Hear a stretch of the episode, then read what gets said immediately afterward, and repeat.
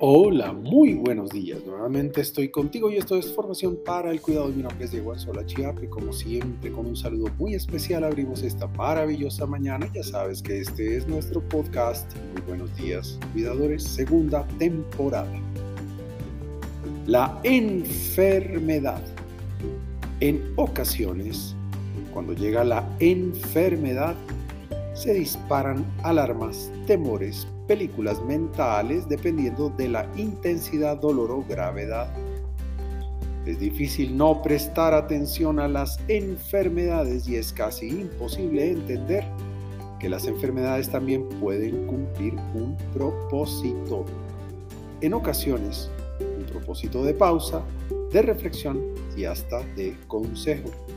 Cuidado, comprender que la enfermedad además de provocar malestar e incomodidad, traza una alerta, una advertencia, un llamado que te convoca a la pausa o salida de lo rutinario y que te puede estar proponiendo una conversación a la que se le puede prestar atención, suena muy extraño.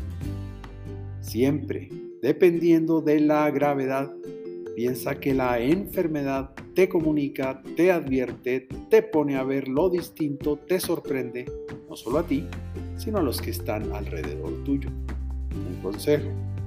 Además de estorbar el cuerpo, de sacarnos del camino por momentos o ponernos a caminar distinto, ¿sabes si la enfermedad que te aqueja o afecta en algún momento te dice algo?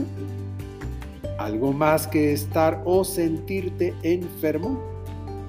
El cuerpo habla y tú lo sabes, pero tú, ¿cómo te comunicas tú con tu cuerpo? ¿Cómo y cuándo conversas con tu cuerpo? ¿Cómo es tu relación con tu cuerpo? Por ahora, te envío un gran abrazo digital y que Dios te bendiga esta mañana.